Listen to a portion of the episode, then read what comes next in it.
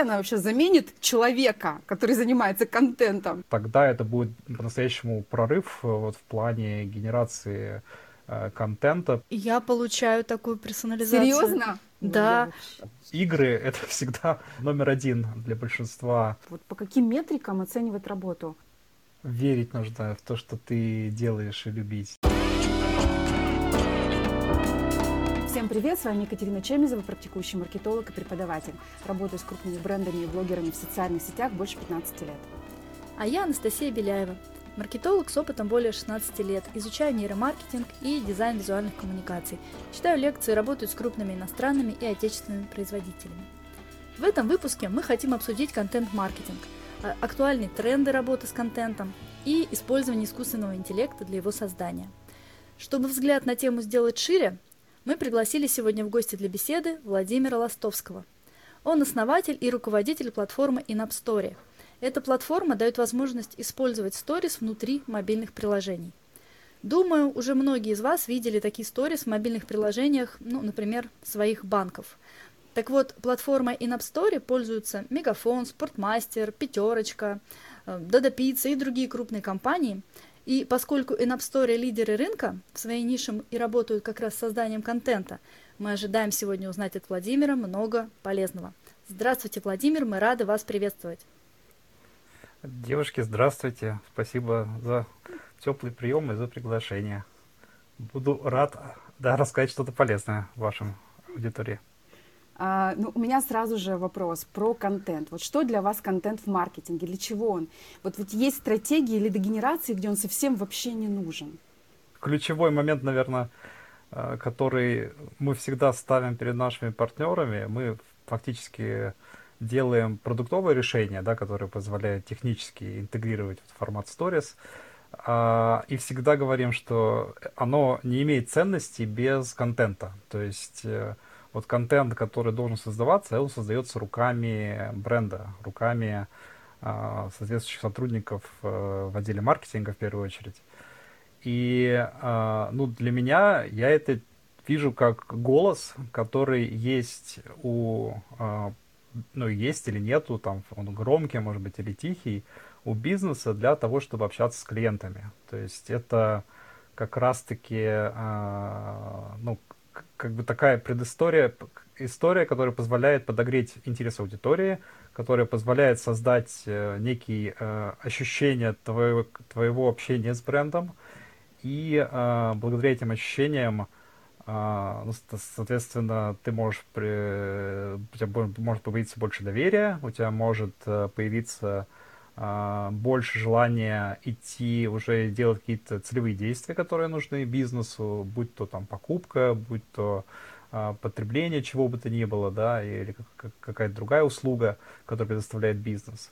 В общем, это как раз-таки э, история про то, как работать с верхом воронки и как подогревать э, первых клиентов э, и создавать впечатление о том, про что, про какие ценности несет данный бренд э, вокруг своей там, основной услуги, которую он оказывает.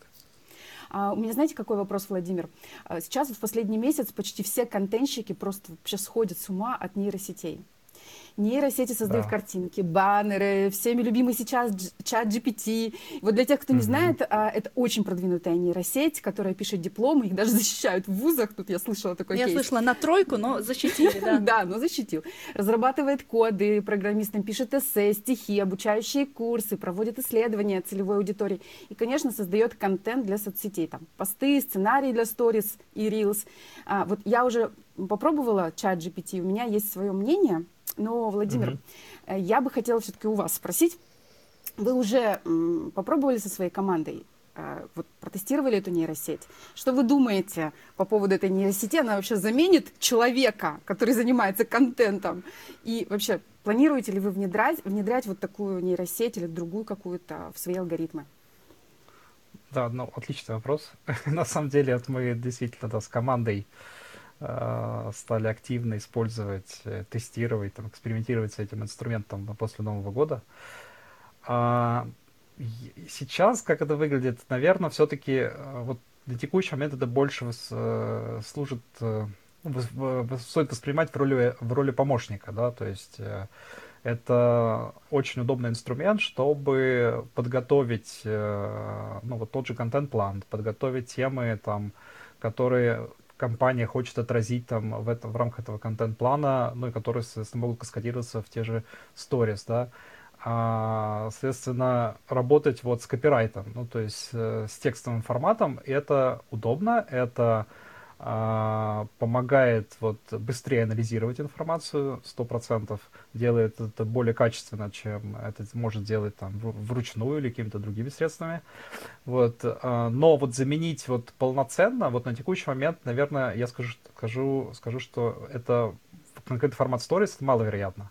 Почему? Потому что ну, на текущий момент э, вот тот тренд, который мы наблюдаем, то, что очень, на самом деле, щепетильно компания относится к а, вот ко всем вот своим, ну вот основным ценностям, то, что вы назвали ДНК, да, брендбук, tone of voice, и им а, вот, вот даже маленькие нюансы, они очень важны, и все-таки они а, в любом случае вот постмодерацию, после того, как чат GPT что-то может нагенерить, какие-то идеи, какие-то там заготовки, да, постмодерация человека, она в любом случае необходима, а, ну, про картинки вообще, наверное, еще пока на более ранней стадии, хотя тоже есть решение э, по автогенерации картинок, но пока это мало применимо для конкретно вот бизнес-задач э, контент-маркетинга, на мой взгляд.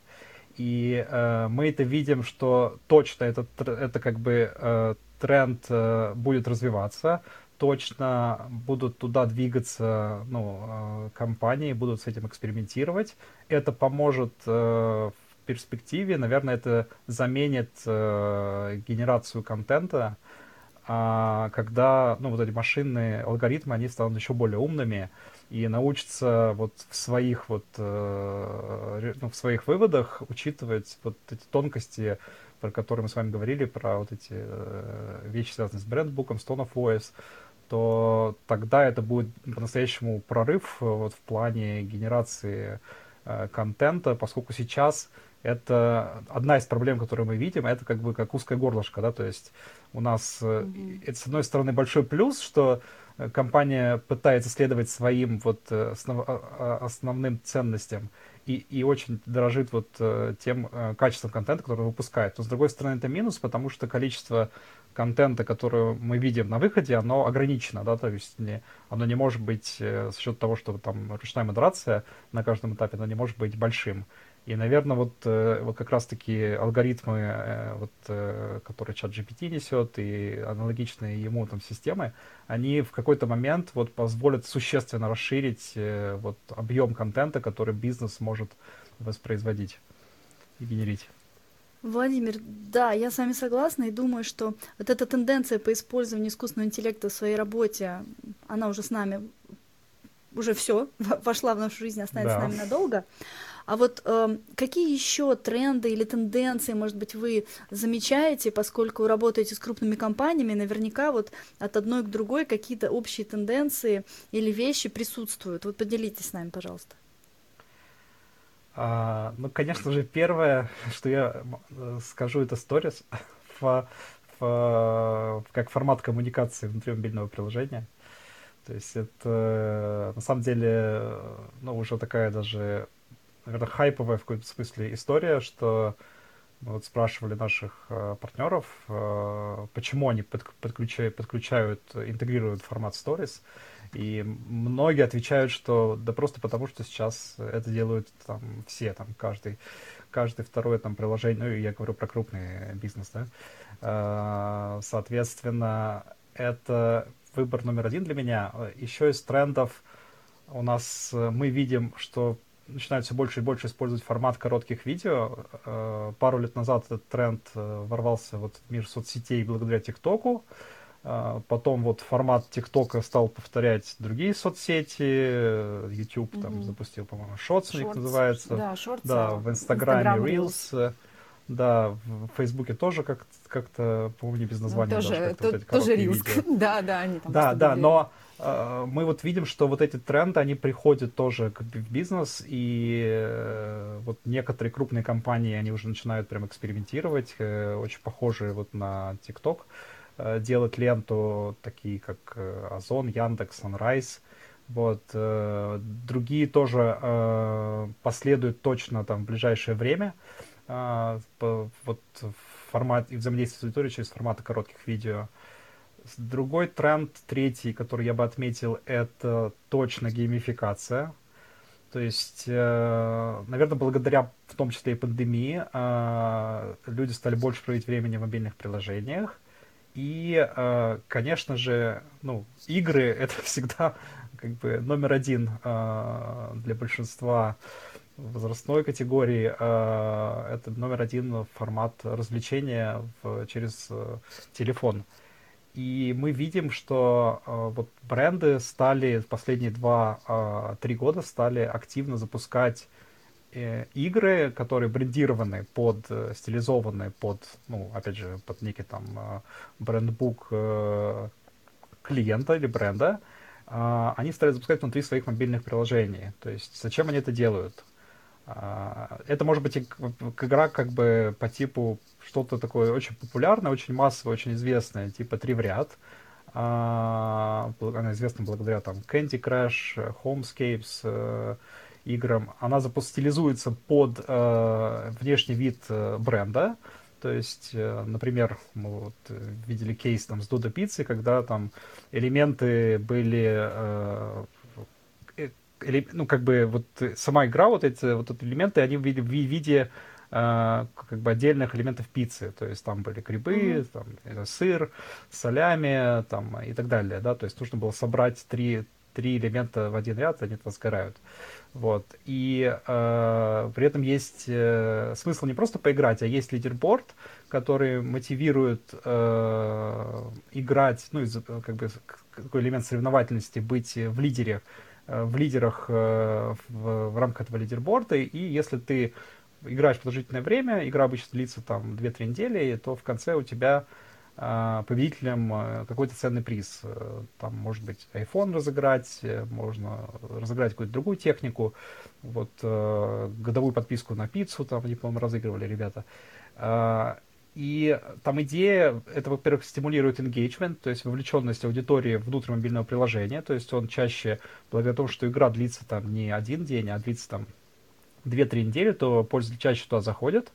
А, и часто бизнес делает еще такую обвязку в виде, ну, так называемых бустеров, да, когда у тебя логика игры завязана на действия внутри приложения. То есть, например, чтобы ты можешь бесплатно поиграть один раз в день, э, ну, просто если ты зайдешь в приложение, возьмем кейс вот до Pizza, да, и ты можешь э, дополнительно поиграть еще там один, два, три раза в день, если ты сделаешь покупку в этот день на сумму там э, свыше, там, предположим, там 500 рублей. И тогда у тебя вот работает связка, что у тебя есть интерес как бы к самой по себе, ну, к игре, потому что, ну, она сама по себе привлекательна, ты можешь заработать там ценный приз, в конце там, э, действия игры. И еще это стимулирует как бы дополнительный спрос на а, заказы там до пиццы, и, ну и получается очень эффективная схема, которая, ну она как бы сама себя себестоимостью а, отбивает за счет этих дополнительных продаж, да, ну и, естественно, продвигает сам бренд и желание им пользоваться после окончания вот э, э, геймификации. То есть вот такую, такие примеры геймификации мы видим все чаще и чаще, и вот э, сейчас, наверное, ну, мне даже сложно не вспомнить, как примера крупного бренда, который не запустил э, бы компанию с, по геймификации за прошедший год. Э, это, наверное, тренд номер три. И последнее, что хотел сказать, четвертый тренд — это персонализация. То есть это не та персонализация в классическом понимании, когда ну, под персонализацией принято понимать некий коммерческий офер, коммерческое предложение, которое уникально для каждого клиента — Э, я имею в виду под персонализацией, опять же, то, что мы видим в рамках формата Stories, бизнес стал mm-hmm. использовать э, в другом ключе. То есть это больше как инструмент лояльности. Uh, то есть, например, внутри Stories uh, может бизнес обратиться к пользователю по имени, он может uh, поздравить его с днем рождения, он может рассказать о его личной статистике использования приложения за какой-то прошедший период, будь то там да год, ладно, месяц, серьезно, неделя. так можно? Такую персонализацию можно сделать? Я получаю такую персонализацию. Серьезно? Да. Эм, от, вот сейчас, ну, я помню точно, что, во-первых, приходит мне от моего банка, от Тинькофф, Да. И еще не только от него, не помню, сейчас не вспомню, кто еще мне присылал в начале этого года статистику о том, там, что и как у меня было в прошлом году, какие я статьи чаще всего читала, какими темами интересовалась. Это на самом деле очень прикольно. Да, вот это как бы история про то, что вот это доверие и как сближает фактически ну, бренд и Меня бы точно зацепило, абсолютно. Просто, видимо, да. я приложение так редко открываю, что... Ну вот Тинькофф, да, вот, который вы, упомянули, а он как бы здесь, наверное, один из законодателей мод, в принципе, и я бы даже в формате stories, вот в, в, в in general, как, как это принято говорить, uh, то есть они действительно первые в России запустили uh, в 2017, по-моему, году, они первые в России запустили формат stories внутри своего приложения, и после, ну, и после этого они очень много-много инвестировали и в продукт, и в контент. И сейчас они делают такие классные штуки, что они да, говорят, вот твоя статистика, вот твои расходы за неделю, за последнюю, они были такие, вот это, предположим, там э, на там, 50% больше, чем при неделе там, ранее, да, там это основные там, там, твои любимые товары были, которые ты покупал, не такие. В общем, очень здорово ребята делают, развивают этот формат. И... Ну да, я могу, я вас перебью, Владимир, я могу сказать о своем опыте с Тиньковым, что это действительно очень классные истории своих приложений, потому что они экспертные, они не продают в лоб свой э, продукт, да, но они показывают свою экспертность и как раз вот э, якорят меня на свои ценности. Это очень классно. Вот согласна абсолютно. Владимир, а я вернусь вот к тем трендам, которые вы назвали, и в частности геймификация, да, это классно, что ее начинают все чаще и чаще использовать, потому что инструмент прекрасный, и персонализация, и вот э, согласитесь, что это все создает определенное комьюнити вокруг бренда, да? Ну вот э, да. лояльную аудиторию и так далее. Но это все в рамках приложения очень понятно, очень вписывается. А вот если немножко отойти в сторону и вспомнить про маркетологов, там, не знаю, более среднего звена, да, которые не работают в таких крупных компаниях, где есть какие-то особенные приложения, вот э, как вы считаете, им сейчас на чем стоит сосредотачиваться? На сборе лояльной аудитории, создании комьюнити теми инструментами, которые у них есть – или оставить в стороне все эти бантики, учитывая общую ситуацию, и просто все усилия направлять на прямые продажи через классическую воронку. Ой, это как бы отличный вопрос. А, на самом деле, ну, могу сказать, что с одной стороны все зависит, конечно, от целей. То есть э, и важно и то, и другое. Просто это по-разному влияет на результат комьюнити, оно важно для такой, это более такая долгосрочная цель, да, это... И она дороже. Тут... Владимир, она же она, дороже получается. Она, здесь не будет результата здесь сейчас, сто процентов. Да, это такие да, долгосрочные есть, вложения. Э, но с другой стороны, оно как бы, это, это, это то, что сработает вот в долгую, да, то есть э, в, в комьюнити важно для развития бренда, то есть в момент принятия решения покупки это то, что позволяет быть первым, что придет на ум покупателю, да, и то, что обеспечит вот бренд awareness и доверие. А с другой стороны, вот э, четкая воронка, ведущая к продажам, а, она ну, позволяет вот как бы вот здесь сейчас получить результат. И, ну, на наш взгляд, вот э, мы советуем всегда вот как вот этот ползунок вот э, между вот тем, что вот работает прямо сейчас, и то, что вот в, в долгу где-то его посередине да, выстраивать, то есть э, а, чтобы с одной стороны был виден результат, да, чтобы можно было ну, сразу, когда там мы приходим к новому партнеру, он обычно проводит пилот, мы э, в рамках этого пилота ставим какие-то uh, KPI, uh, ну, которые мы верим и которые принесут там uh, конкретные деньги, отобьют uh, вложения, которые бизнес делает. Uh, как минимум, да, но при этом мы всегда говорим, давайте мы заложим какой-то процент э, контента, который будет делаться вот как раз-таки для выстраивания э, вот э, больше про ценности бренда, про комьюнити, про то, чтобы э, мы как бы закрывали эту и ту, и, и ту и другую часть вот важную для маркетинга. Ну, то есть мой ответ общем, будет здесь, наверное, середина. что... Да, золотая середина, ну, где-то, конечно, это смещено, если это e-commerce там или fashion какая-то история, то это больше смещено в сторону продаж. Да, вот банки могут себе позволить делать где-то ближе, наоборот, в сторону, ну, такой lifestyle контента, комьюнити, Вот, то есть вот это всегда вот это вот как бы процент, вот, и вот этот ползунок, он всегда по-разному там расположен, но да, мы, мы всегда говорим, что давайте вы обязательно учитывайте вот долгосрочные цели, помимо вот того, что хочется заработать прям за, на сегодняшним днем. Да, вы сейчас упомянули KPI, и у меня вот вопрос следующий. Вот по каким метрикам оценивать работу? А какие показатели в контент-маркетинге самые наглядные, и их стоит оценивать в первую очередь? Я бы опять вот вернулся бы к воронке, а, которая у каждого бизнеса своя. А, ну и на разных стадиях контент работает по-разному. Угу. Однако ключевая роль, ну все-таки для контента, она характерна для верхних стадий воронок. То есть э, он должен, э, э, имею в виду контент, информировать, вовлекать, подогревать, вот, обеспечивать доверие и положительные эмоции. А, если вот прям говорить про метрики, да, то про вот, метрики, ну, опять да, же, то есть... для нашей для для нашей команды mm-hmm. вот ключевой метрика является вот э, э, конверсия в открытие сторис, то есть вовлечение. То есть мы мы считаем, это как? что это как? Объясните. Ну, Конверсия вот, открытия. Вот... То есть когда человек нажал, открыл сторис и нажал на что-то, кликнул. Нет, нет, э, то есть вот как, как происходит, у нас воронка, самая первая, это э, он увидел карусель, ну, то есть э, то, что там ВКонтакте, например, есть, э, как бы он заходит внутри мобильного приложения, э, такая же карусель появляется, лента, да, там можно еще назвать по-другому, э, появляется на главном экране мобильного приложения бренда.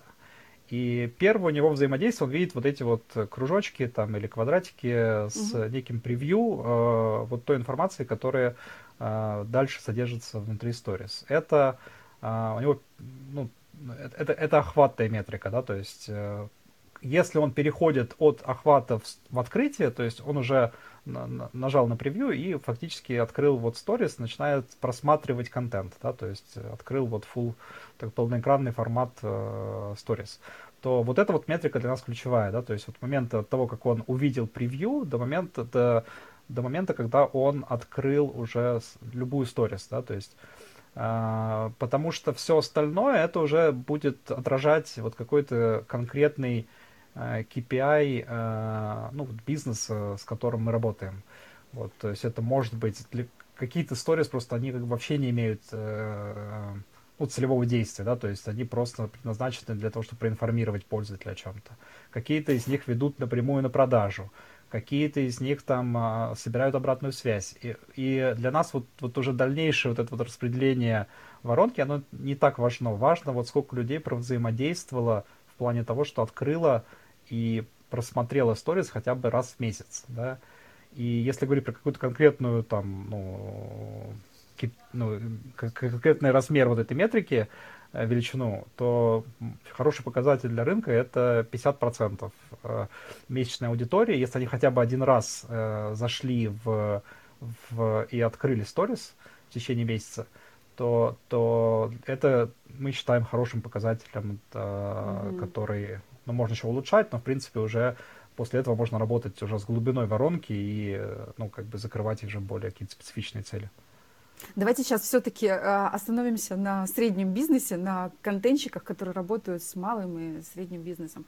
Вот я очень часто слышу от своих коллег, что у них метрика основная это engagement rate, да, и э, продажа. То есть некоторые клиенты требуют, э, чтобы контент продавал. Есть даже такая mm-hmm. метрика там по продажам. Как вы к этому относитесь? Все-таки что ключевое у контентщика должно быть? Это все-таки охват, вовлеченность или все-таки количество конвертов конверсии и, собственно, переход в продажу. Как вам кажется? Ну, тут опять же, как бы, какая задача стоит? Тут, тут, тут нет такого прямого ответа, просто мы опять же, очень сильно зависит от специфики бизнеса, в котором находится. Ну просто конкретный... весь бизнес хочет продавать, понимаете? Весь бизнес хочет продавать, как бы. Тут без... Никто не хочет этими бантиками заниматься и выстраивать стратегию. Ну то есть, конечно, крупные бренды хотят, они понимают ценность э, долгосрочных отношений, но если мы говорим про малый и средний бизнес, они хотят продавать здесь сейчас и иметь э, бюджет, ну как бы ну, тогда, тогда, безусловно, да, ответ тут, э, если мы говорим про, э, да, как бы, так, так, так, такую специфику, то здесь, безусловно, ну, история, в которой каждый контент должен там под собой иметь, э, ну, как бы, э, какое-то целевое действие на продажу, да, то есть он должен вести угу. на офер, вот, он угу. должен подогревать интерес к конкретной продаже, да, то есть просто это можно делать, наверное, благо, ну, благодаря вот как раз-таки формат сторис, это можно делать более таким, ну, менее, что ли, агрессивным способом, более... Нативным Естественно, э, да, более нативным, да, когда да. вы подводите да, клиента и, и ему рассказываете все-таки про какой-то сторителлинг, там, прежде чем вот дать ему вот, э, вот теперь ты послушал там или увидел там про то, как, э, э, не знаю, чем, как, как защититься там от мошенников, да, там, или чем опасный мошенник, как распознать мошенников, там, если мы говорим, там, про какой-то финтех-сервис, да, то после этого вот тебе, а вот подключи еще нашу услугу там защиты от мошенников. Да? Ну, то есть тут сначала ты поговоришь там а, каким-то, э, обыгрываешь, э, или там был, я недавно увидел такой, такой интересный пример, э, вот, бы репортаж шоколадной фабрики, Э, Вкусвилл сделал очень такой тоже интересный формат сторис. Он там сначала рассказывал про то, как делается шоколад, там показаны mm-hmm. должны были короткие как раз видео, рассказывали там про процесс, а в конце они как бы дают подборку там того шоколада, который у них есть в ассортименте, да, то есть тебе сначала интересно было просто посмотреть, погрузиться там э, вот в этот мир шоколада, вот, а в конце это, конечно, э, ну, хочешь более, с большим желанием будешь готов там сделать то целевое действие, которое важно для бизнеса. А как вы относитесь к юмору в контент-маркетинге. Вам не кажется, что сейчас все хотят, э, чтобы их контент завирусился, и вот в связи с этим все чаще пытаются использовать какие-то фишечки, связанные с юмором, мемы, вот есть даже, я видела для маркетологов специальные курсы по созданию мем, мемов. Серьезно? Ну, я да, хочу но, пойти на Но в рамках курс. их, э, ну как бы, да, с, с точки зрения мемов для бизнеса, вот, чтобы вирусились эти все штучки, вот что вы об этом думаете? Видите ли вы в этом какой-то тренд, направление или там, возможно, даже использования у ваших клиентов? Классная идея. Я, я на самом деле, я, наверное, лично мне она отвлекается. А, наверное, как бы, если брать конкретно наш опыт и примеры партнеров, прям вот э, они, ну, осторожничают, да, вот с этим, вот с, с такими экспериментами, когда вот что-то, вот у них есть вот этот гайды их, есть там брендбук, э, что, с одной стороны, плюс, да, части аудитории, да? да? Боятся, боятся, да, экспериментов, боятся, что там это вызовет там негатив. Но ну тут еще дизайнеры, конечно, подключаются. Я перебью. Дизайнеры подключаются, говорят, да мы не имеем права использовать вот это там изображение, например, скриншот из какого-нибудь фильма.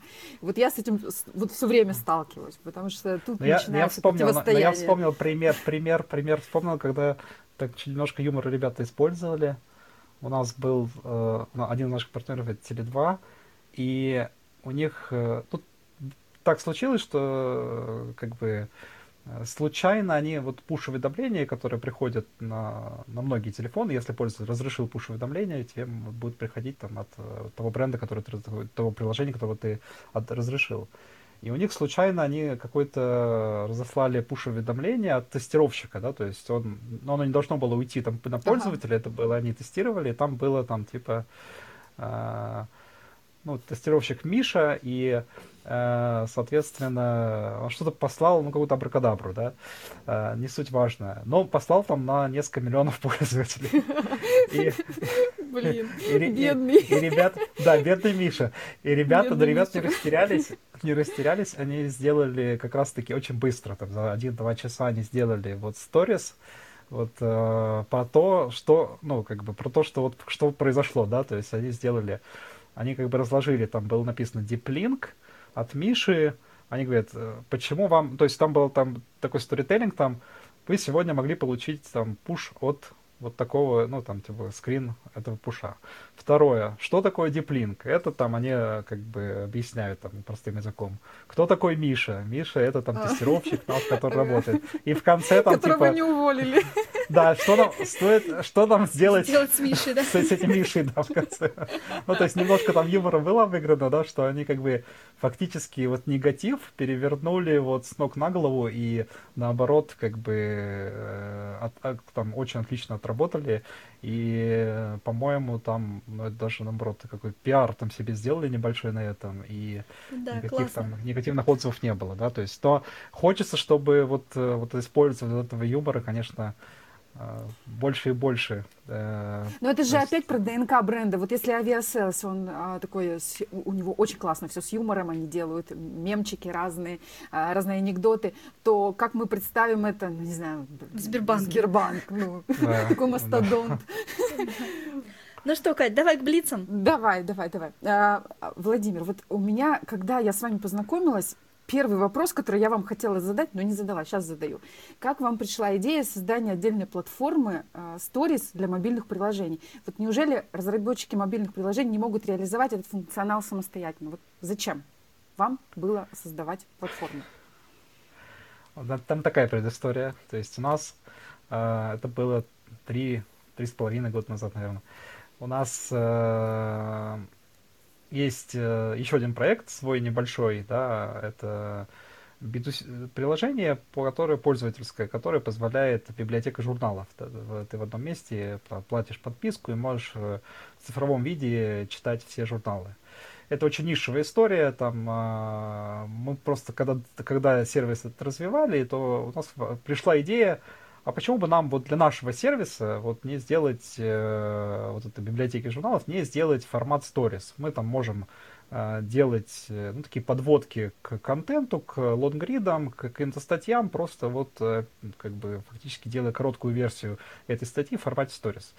Вот. И это было одним, на, то, на тот момент, там, там, три с половиной, там, четыре года назад, это было э, просто одни, одной из эволюций вот нашего продуктового там, э, решения – но когда мы это сделали, мы увидели, что как бы даже вот на наших небольших, э, небольшой польской базе очень хорошие охваты э, ну, взаимодействия вот э, с форматом Stories получилось. То есть там, там больше половины аудитории начали туда заходить, начали активно там просматривать их, там, нажимать там на всякие ссылки и так далее.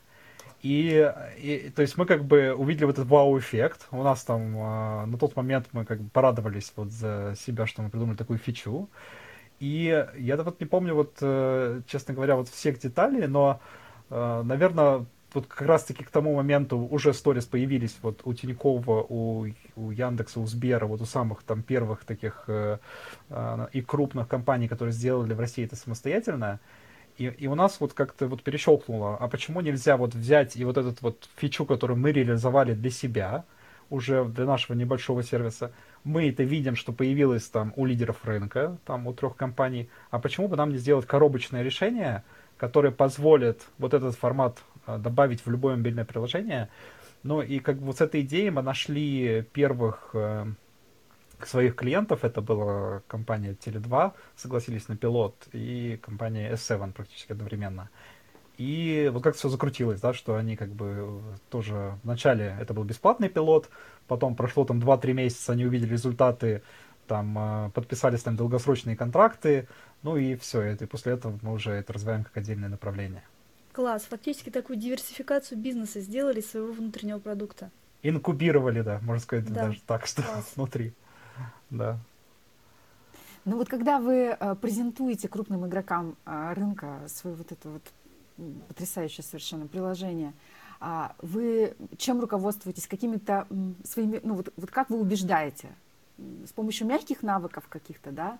А, или все-таки вы демонстрируете выгоду, а, или какие-то, не знаю, ну, как-то напором каким-то своим берете. Как вы вообще с ними коммуницируете? О, отличный вопрос. На самом деле тут, наверное, каждый, каждый кейс, э, ну, каждый следующий клиент нас учит вот чему-то новому. Мы постоянно вот, вот э, делаем вот э, какую-то, ну, вот learning curve, то, что называется по-английски, да, то, что мы постоянно вот себя обучаем, как, как с ними взаимодействовать. А, в начале это точно было э, больше не, у нас не было никаких метрик, да, у нас не было вот э, чего-то конкретного, мы вот старались вот просто на энтузиазме, вот, который присущ, присущ стартаперам, мы старались убедить, что это решение, которое стоит как минимум попробовать.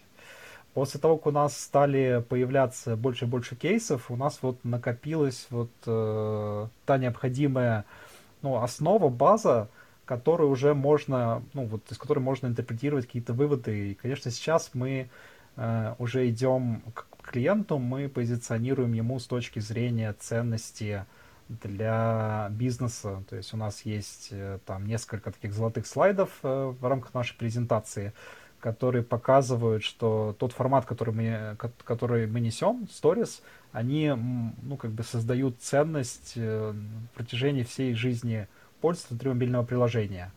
Там вначале это онбординг, потом это вовлечение, потом это монетизация и ретеншн. Там четыре есть этапа.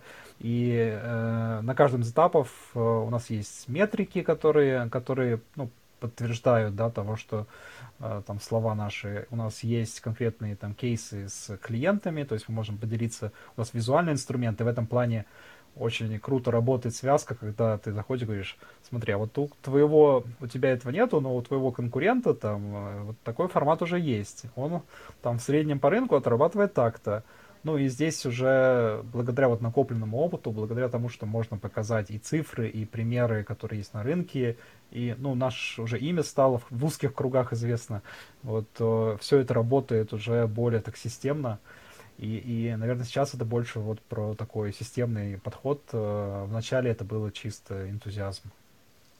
Вот если перенести мой вопрос на просто на какого-то человека, который э, работает как часть команды, все-таки самый главный навык в коммуникации, он какой? Вот чтобы добиться результатов, чтобы чувствовать себя хорошо. Как вы считаете? Ну, как, как руководитель верить нужно в то, что ты делаешь и любить. Но тут я, как человек, который, который, который вот мы как бы, ну, условно говоря, сами себе хозяева, да, то есть у нас там небольшая компания, там 30 человек, но до сих пор мы считаем себя, я считаю, что мы как стартап, вот здесь э, только вот эта вот вера в то, что ты делаешь, э, может ну, если ты, она есть, то ты просто вот в этих коммуникациях ты найдешь нужные слова, который mm-hmm. зацепит вот твоего контрагента, да, кому ты это рассказываешь. Если ее нет, ну, тут, ну, как, как бы для нашей, вот для нашей вот э, небольшого вот, как бы э, бизнеса, э, мне кажется, это не будет работать, потому что, ну, ты просто будешь что-то, какую-то зажеванную информацию говорить, и не эмоционально, и, ну, как бы, э, я не знаю, как, как это все равно, что для меня как аналогия кто-то вот эти стали роботы звонить э, уже, я уже не беру трубки давно там на, на, на телефон. Но вот когда, когда раньше ты брал, вот тебе вот как бы вот начинают, ты даже не поймешь, человек или робот, но тебе вот так вот э, безэмоционально, монотонно вот начинают какую-то, может быть, даже и ну, а это я всегда быть, спрашивала, офер. вы человек да. или робот? И мне всегда отвечали да. робот. Вот, и здесь вот это вот, вот это, надо вот это нащупать, вот что ты веришь, что тебе нравится. И не быть роботом, да, и вот, дел, вот тратить свое в жизни время на, на то, что делать нелюбимое дело, а как раз найти э, какую-то комбинацию, да, пускай даже как бы, может быть, пожертвовать чем-то другим вначале, но вот любить то, что ты делаешь, и тогда, мне кажется, просто вот это будет, ну, результат он придет, как бы как следствие и деньги потом придут, и какие-то ты достигнешь каких-то результатов в плане там э, своего профессионального роста, карьерного роста и так далее, и так далее. Как вы считаете, Владимир, какое будущее у соцсетей и заменят ли в итоге мессенджеры соцсети? Вот эта тенденция, которую мы видим, да, что Telegram активно обгоняет многих, и в том числе уже даже Facebook обогнал. Они вот в какой-то момент они же очень сильно отставали от, от, от э, всех этих мессенджеров, они были только на очень узкую аудиторию, и казалось, что это вообще нереально достичь. Но вот у них вот есть, э, ну, если вот брать вот причины, к чему это привели, то есть э, вот с точки зрения команды, то вот у, у Фейсбука и, и WhatsApp, там того же, да, там, после того, как они продали все это Фейсбуку, у них, ну, как стало такое грустное болото, да, то есть у них как бы один функционал, который не развивался. То есть это причины, по которой сейчас э, э, Telegram, на мой взгляд, обгоняет, э, как, как бы э, ну, завоевывает любовь аудитории именно потому, что как продукт они намного круче в текущем моменте, чем вот аналоги, которые есть на рынке. Вот. Заменит ли это соцсети? Э, кажется, что ну, ну, точно не полностью, то есть э, все-таки, как мне кажется, Telegram, тут у него основа это такой, ну, text first, что ли, да, то есть это формат, который в первую очередь на да? текстах основанных, да. Ну, может быть, и не лонгрид, может, какие-то другие форматы, но это вот на, все-таки вот на коммуникации в плане текста.